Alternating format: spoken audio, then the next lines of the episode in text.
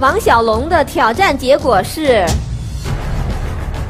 Xiaolong Wang bateu em outubro o recorde Guinness para a nota mais alta alguma vez cantada por um homem.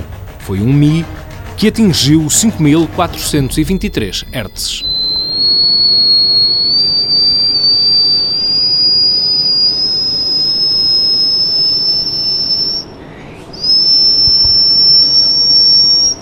E 八打破了原纪录。